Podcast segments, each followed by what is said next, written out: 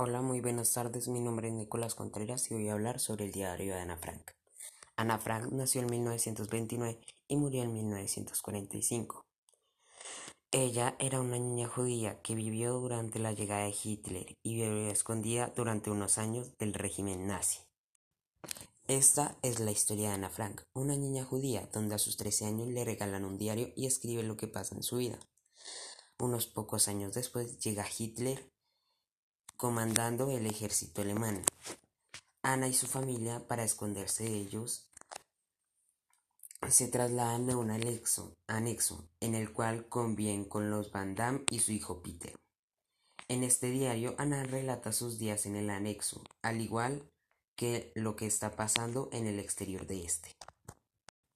Esta historia nos deja ver el punto de vista de una niña judía en la época donde se iniciaba el régimen nazi y nos da saber algunos detalles de cómo cambia la vida de los judíos gracias a este régimen, empezándoles a prohibir a utilizar el transporte público o que solo haya unas tiendas en específicas para los judíos.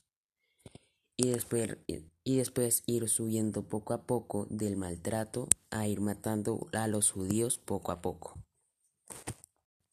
Al comenzar la lectura el libro no me llama mucho la atención, pero al ir progresando con la historia de Ana, su familia y los y sus vecinos, los señores Van Damme, fue hasta interesante saber la vida de la vida de unos judíos ocultos del régimen nazi. Yo sí, recomendaría este libro.